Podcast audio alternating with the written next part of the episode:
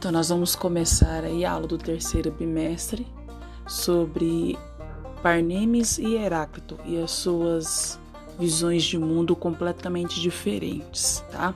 Eu coloquei na capa principal aí a imagem dos dois e esse verso, né? Que eles vão brigar aí durante bastante tempo, porque ambos possuem visões de mundo completamente diferentes sobre o que é certo e o que é errado.